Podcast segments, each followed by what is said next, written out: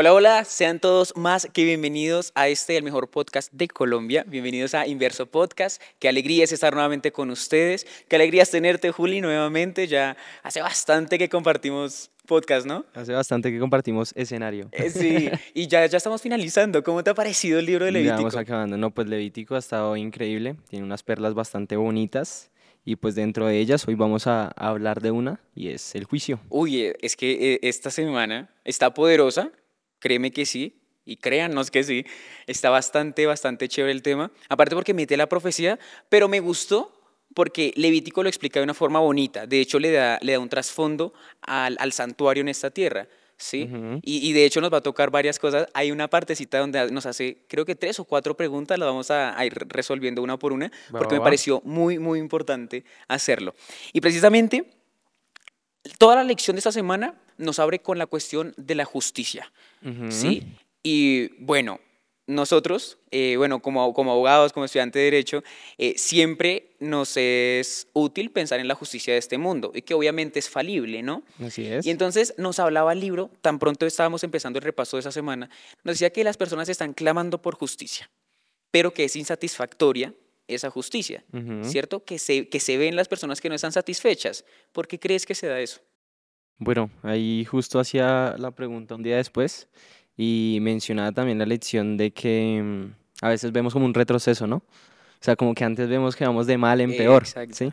Entonces, la respuesta que en mi estudio personal eh, yo puse allí en esta pregunta era porque, como nos menciona la, la, palabra de Dios, al final del tiempo serán hombres ávaros, amadores de sí mismos, ¿sí? Entonces, el mundo ha dejado a un lado de Dios y ha querido vivir conforme a sus pasiones, ¿sí? conforme a sus deseos, y naturalmente se pierde esa empatía, se pierde ese amor por el prójimo, que es algo en lo que Dios enfatizó muchísimo, y pues entonces cada quien vela por lo suyo. Naturalmente a veces no me importa qué le pase al otro, siempre y cuando yo salga bien librado.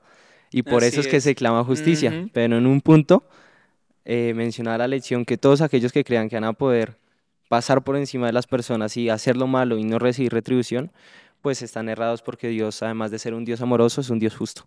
Pero mira que de hecho hasta ahí en eso podemos nosotros estar pensando en que incluso un corazón pecaminoso como es el nuestro eh, anhela una justicia perfecta. ¿sí? Y nosotros no podríamos anhelar esa justicia perfecta si no tuviéramos un creador perfecto.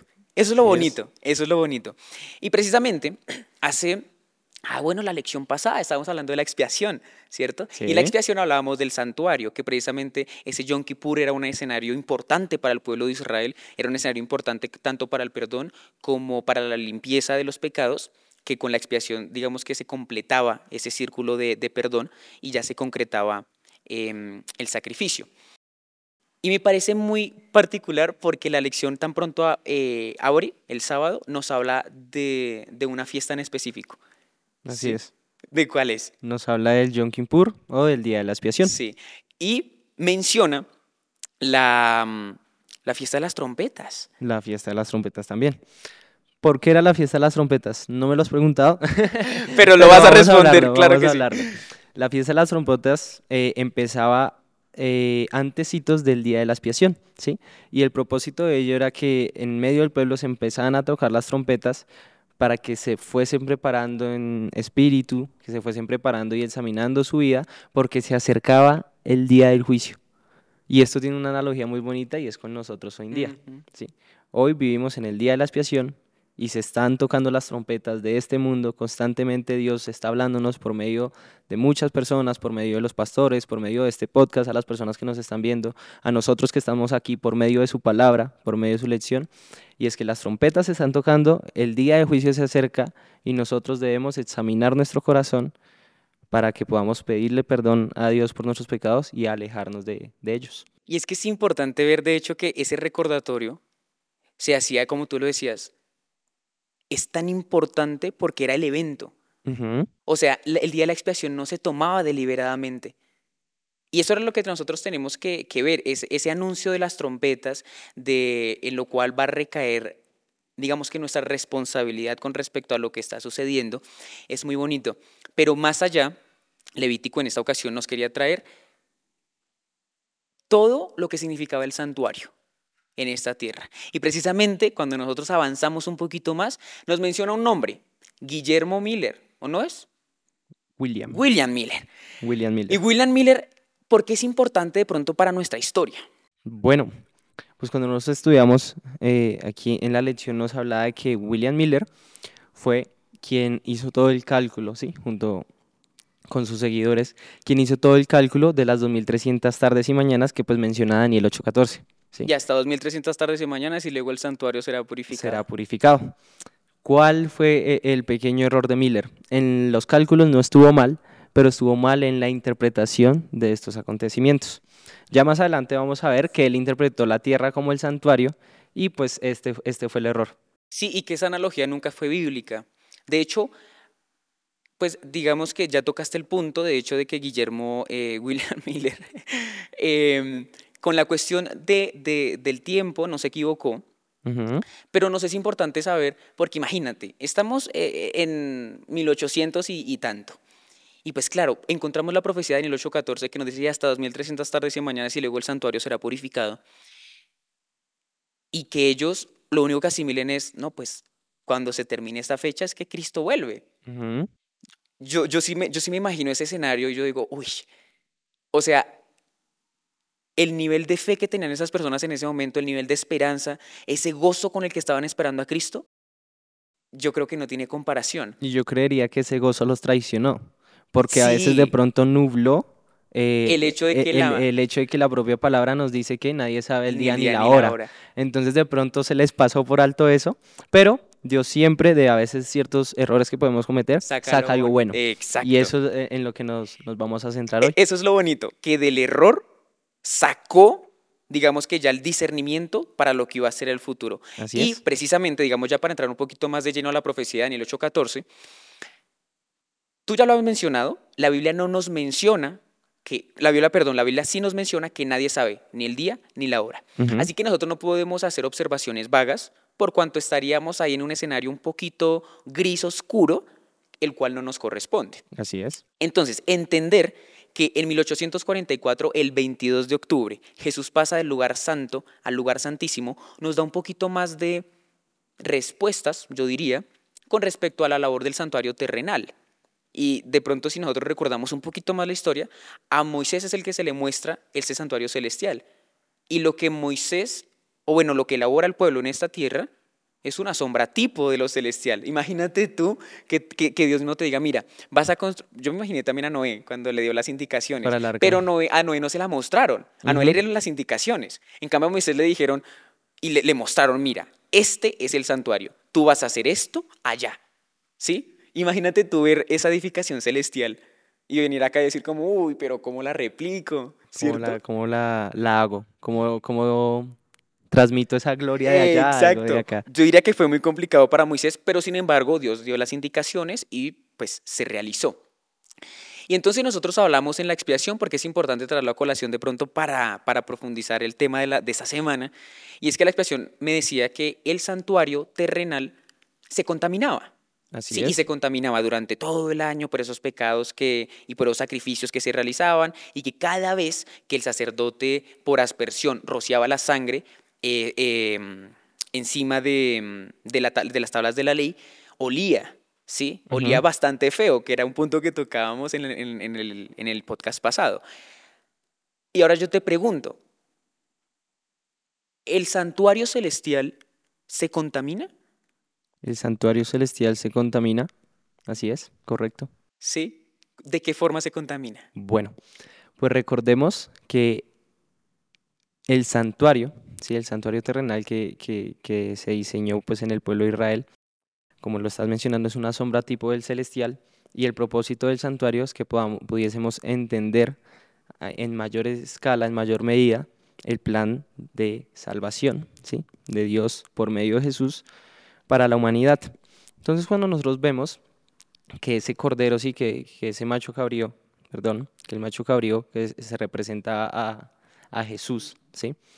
Que uno se tomaban dos al azar, uno se, echaban suerte si uno era para el Señor, el otro era Sacel, y con la sangre del que era para el Señor se espiaba el pecado y sobre el otro se confesaban los pecados, ¿sí? Pues antes de ello, resultaba que se rociaba esa sangre del primero en, el santuario, en unos puntos específicos del santuario.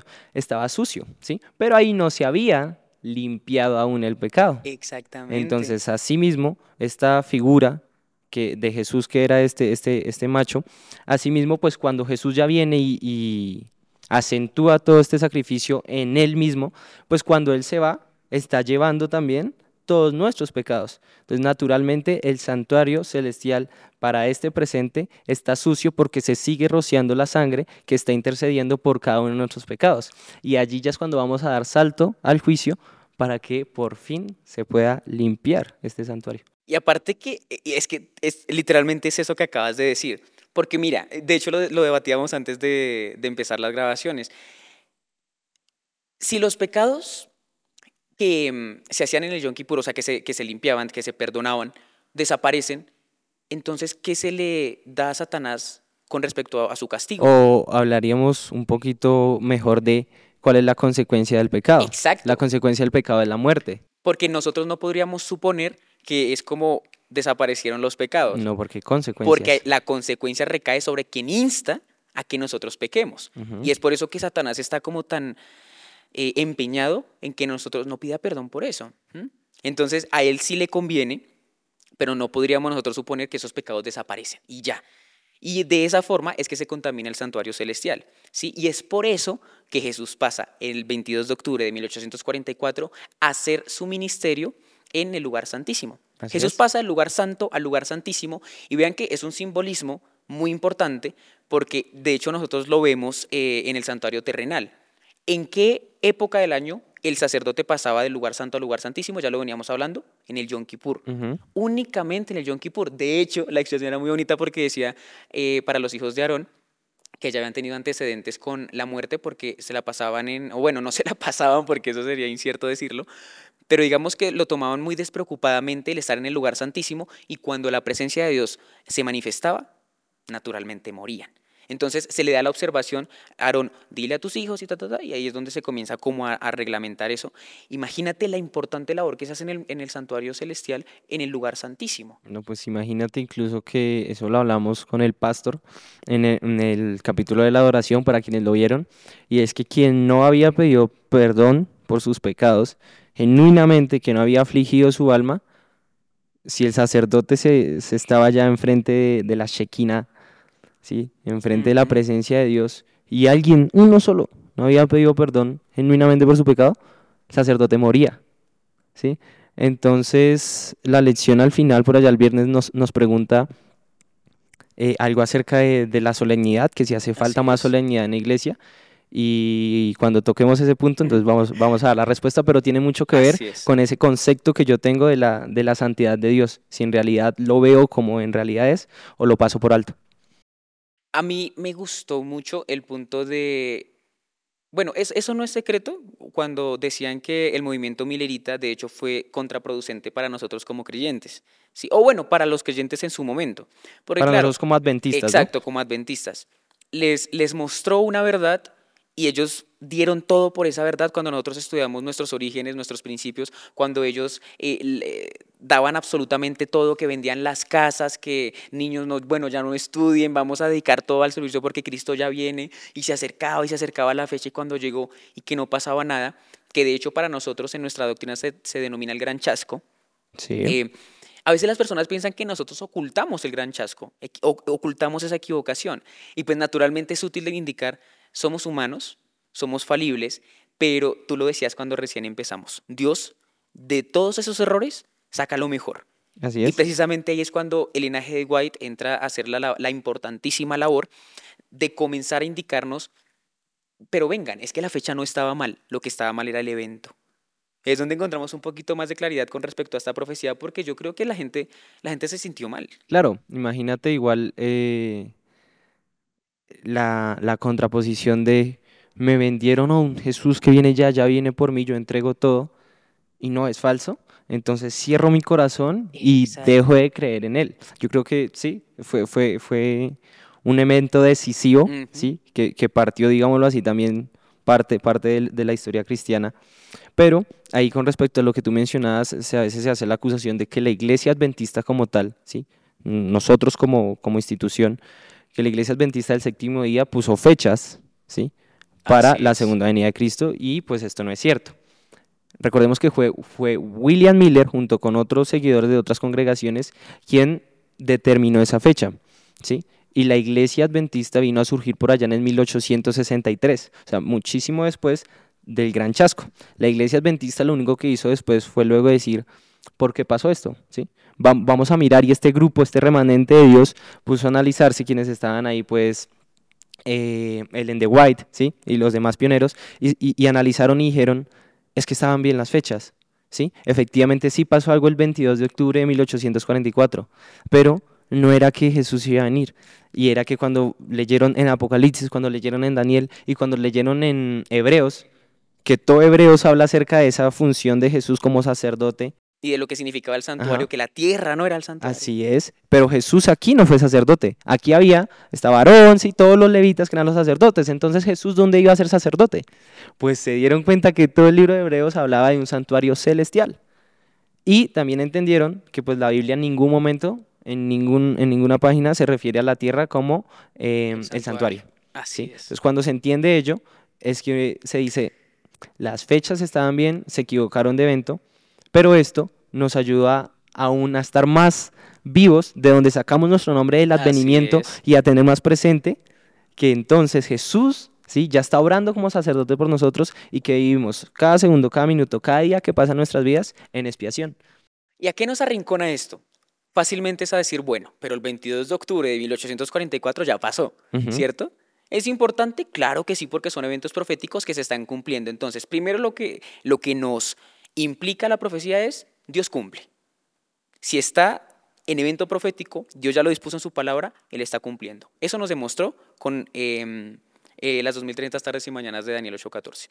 Y en segundo lugar, nos dice, si Jesús ya está en el lugar santísimo, pues el momento de la expiación es hoy. Así es. Eso que el pueblo antes esperaba durante todo un año para hacer en una fecha en específico, nosotros ya no necesitamos dejar pasar ese año porque hoy es mi día de la expiación. Así que si yo en este momento no estoy confesando mis pecados, si yo en este momento no estoy siendo limpiado por Dios, si yo en este momento no estoy cambiando mi conducta, eh, perfeccionando mi carácter, ¿qué estoy haciendo? Porque, lo decía Elena G. de White, se están tomando anotaciones de ustedes de todo lo que están haciendo en los libros del cielo. Y entonces, ¿cómo yo voy a, le voy a decir a Dios que, que limpie ese libro, que limpie mi vida, que, que me tome como expiación? Si Cristo me va a responder a mí como, uy, Jonathan, pero yo no puedo porque mira que tú lo que, lo que sentiste fue un remordimiento, que ya lo decíamos en el anterior Más podcast, no, que un es la falsificación satánica del arrepentimiento, pero tú nunca cambiaste. Y lo decíamos jocosamente, te arrepentiste de haberte arrepentido. Entonces, Te arrepentiste de haber de pronto hecho las cosas que Dios quiere que hagas. exacto. Y después estás diciendo como, ah, pero es que yo sí quería pecar, porque eso es lo que Eh, pasa. Yo sí quería pecar, pero, pero le tengo miedo a que si peco, viene una consecuencia, más que porque yo genuinamente no quiera pecar. Exactamente. Entonces ahí vemos la importancia de la expiación hoy. Hoy es el día, dice una canción de nosotros, hoy es el día de nuestra salvación, Ujú. ¿sí? Y hoy tendríamos que estar tomando decisiones de carácter salvíficas. O sea, es que imagínate que lo que tú estás haciendo en este presente es lo que está determinando cuál es su situación actualmente en el cielo. Y por eso, por eso eh, acá mencionaba un apartado muy bonito. Lo voy a citar, dice, dado que vivimos en el día de la expiación, vivimos en el día de la expiación y nuestro destino eterno se está decidiendo ahora mismo, necesitamos ponernos a bien y permanecer a bien con Dios mediante la sangre de Jesús y su Espíritu, que mora en nosotros. Es el momento de reflexionar solemnemente sobre nuestra vida y despojarnos de todo pecado. Y más adelante, el día mm, jueves, menciona algo muy bonito y es que eh, la expiación nos da dos, dos enseñanzas ¿sí? para, para saltar al juicio. Y es que uno, tenemos a un Jesús que está dispuesto a perdonarnos, que está ahí a la puerta, como dice Apocalipsis, "He aquí yo estoy a la puerta y llamo, ¿sí? que está ahí constantemente esperando a que tú aceptes su gracia, ¿sí? porque a veces nosotros creemos que estamos bien, ¿sí? y al contrario, o sea, Jesús está ahí diciéndote como, Dios mío, bueno, él no diría eso, pero diría, Padre, ¿sí? Ellos no se están dando cuenta de que están perdidos. Y yo- Perdona, ahí sí dice, Ujú. perdónalos porque en serio no saben Ujú. lo que hacen. Y yo lo único que estoy haciendo es como golpearles y diciéndoles como les traigo la solución a su problema. Vea, les traigo mis manos heridas, mi costado lastimado, ¿sí? Les traigo todo esto para que ustedes puedan salir de esos pecados que los atan, para que ustedes puedan salir de esas pasiones que ustedes no quieren cometer, porque ya sabemos que ustedes son adventistas, que todos los sábados van a culto, pero que siguen luchando con eso. Les traigo esto para que se aferren a mí y muchas veces decimos como, no, gracias Jesús, no quiero. Yo quiero seguir acá en, en mi nidito de pecado. Y es ahí donde hay una cita de Ellen de White que dice como, ¿qué más podría hacer Dios por el hombre? Ya le ha dado todo. Así es. Entonces, para allá saltamos a, a- al juicio y es que luego de todo esto, pues Jesús tiene que determinar, pues ya qui- qui- quién está de su lado y quién está de parte de, de Satanás, ¿no? Entonces, to- toda esta expiación no solo se queda ahí, sino que viene un punto donde ya te dice como, bueno, ya no fue más. Yo conozco tu corazón y conozco el, co- el corazón de todo el mundo. Dios, ya conozco el corazón de todos y para mí no hay motivo nubloso, ¿sí? Entonces, hasta hoy fue, se, se cierra el tiempo de gracia, tú estás conmigo, tú no estás y ya. y ya fue. Es que aquí no hay segunda vuelta, aquí no hay segunda opción, acá no hay otro día de la expiación, acá no hay otra fecha. O sea, si nosotros no nos, interi- o sea, si nosotros nos- no nos interesamos en serio de saber en qué situación del gran conflicto nos encontramos, va a ser muy sencillo que perdamos nuestra vida eterna, porque no dimensionamos el conflicto en el que estamos inmersos. Dice Elena G. White que si nosotros pudiéramos ver a los ángeles de Satanás y a los ángeles de Dios batallando acá enfrente de nosotros por nuestra alma, estaríamos asombrados. Porque lo, lo que Satanás, nuestra vida espiritual, nuestra salvación pende de un hilo y Satanás tiene las tijeras. Solamente que Dios es el que le está diciendo, no, Señor. Ahorita usted no puede utilizar esas tijeras. Y cuando las pueda usar, y cuando ya lo que tú decías, cuando el tiempo de gracia se acabe, que Y cuando las pueda usar, de pronto nos podemos a referir de que la- las tenemos nosotros y es como, y cuando Él ya haya manifestado por completo el carácter del pecado en ti, por tus decisiones, tú mismo vas a cortar ese hilo.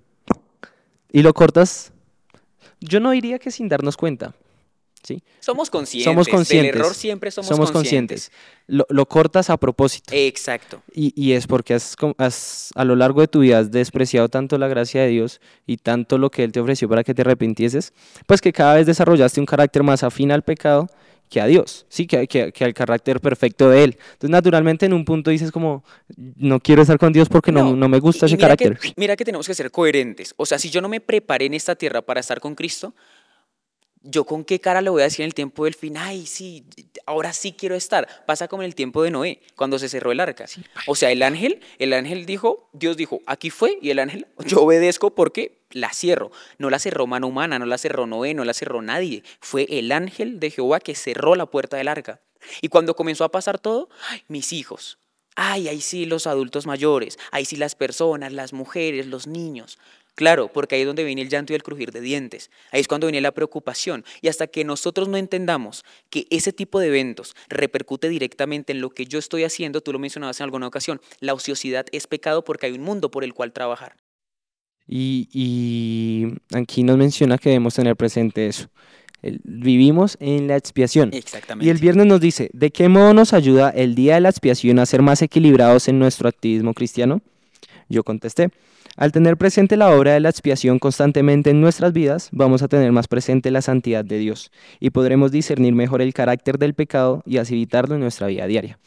Cuando yo constantemente estoy meditando en Dios, estoy meditando en su obra, ¿sí? la obra de Jesús allá en el santuario, pues a veces e- en las situaciones de- del día a día puedo decir como, uff, no, esta decisión que voy a tomar es más por pasión que por principio. Así es. ¿sí? Entonces, como yo estoy constantemente meditando en Dios, sí puedo, tengo la fuerza espiritual que Él me ha dado, ¿sí? por medio de la oración, para decir, yo no puedo traicionar a Dios. Y para tomar la decisión Ajá. que él quiere que elija. Yo no puedo traicionar a Dios porque es que sí quiero hacerlo, pero como José digo, ¿cómo podría yo hacer esto ante, ante el Padre? Entonces, eh, eh, la hora del juicio eh, es hoy, ¿sí? Y, y es la invitación que, que nos hace Levítico el día de hoy. Analiza tu vida. Eso, eso te iba a preguntar. ¿Quién iba a pensar que Levítico nos iba a llevar a Apocalipsis, ¿no? O a Daniel a, a hablar de ese tipo de temas, pero sí, así lo hizo. Esos son los giros bonitos que nos da la Biblia, esa conectividad que maneja, esa conexión. Y te quiero preguntar, ¿cuál es la invitación que le quieres hacer a los jóvenes en este día? Pues Jonathan y a todos los jóvenes que, que nos oyen, hoy quisiera tomar las palabras de, de la hermana Elena y nos, menciona, debería plantearse la pregunta. Ella también nos menciona eh, que para hacernos dar cuenta del error, siempre la mejor solución es una pregunta. La pregunta es, ¿quién soy yo? ¿Quién eres tú? ¿Y cuál es mi trabajo y mi misión en este tiempo? ¿De qué lado estoy trabajando? ¿Del Cristo o del enemigo? La invitación, que cada alma se humille ante Dios, porque seguramente ahora estamos viviendo en el gran día de la expiación. Entonces es a, pesar cada una de las decisiones que tomamos en nuestra vida, porque ella depende, depende de nuestra salvación. Perfecto.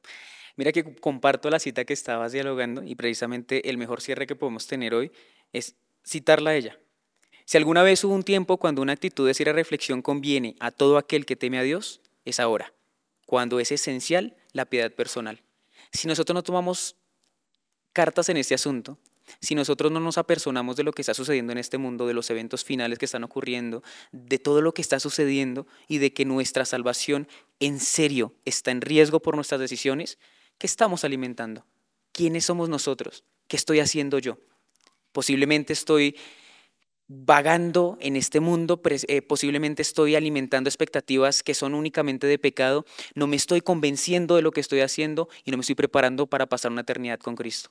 Hoy es el llamado que nos hace la lección, es el llamado que nos hace Dios a decir, es la oportunidad que tienes de cambiar. Si antes estabas caminando en el pecado, estabas disfrutando lo que estabas haciendo, hoy es la oportunidad que tienes de nuevo comienzo. La expiación le daba al pueblo de Israel un nuevo inicio. Hoy es el tuyo. Por eso estamos viviendo en la expiación. Y es por eso que Dios tiene la oportunidad y te da a ti la posibilidad de volver a sus pies, de acercarte nuevamente humillado diciendo, sí Dios, me equivoqué y hoy deseo cambiar. Y que ese cambio permanezca para la eternidad. Hoy Amén. estamos siendo llamados a compartir una vida eterna con Cristo. Y qué mejor manera que todos los que compartimos este mensaje avancemos conjuntamente hacia la Canaán celestial. Amén, amén. Como dijo Pablo eh, en Efesios, que andemos como sabios. Amén. Muchachos, nos place estar con ustedes en este tipo de escenarios. Saben ustedes que nos pueden encontrar en Instagram, en YouTube, en Facebook, en Telegram, en Spotify y en todas las plataformas digitales como Unión Colombiana del Sur y Hope Media Call. Hope Media Call. Gracias por compartir con nosotros. Se viene Ay, nos, ya nos quedan solo dos estudios, eso sí me parece triste, pero hey, no se lo pueden perder porque están buenísimos nuestros siguientes temas. Los esperamos, esperamos que compartan con sus amigos, con su familia, con su grupo de la universidad, del trabajo, con todo el mundo. Dios les bendiga grandemente y gracias por estar conectados. Chao, chao. En este me pasé, pero es que tú te me hiciste allá, yo no sabía si voltear la cabeza.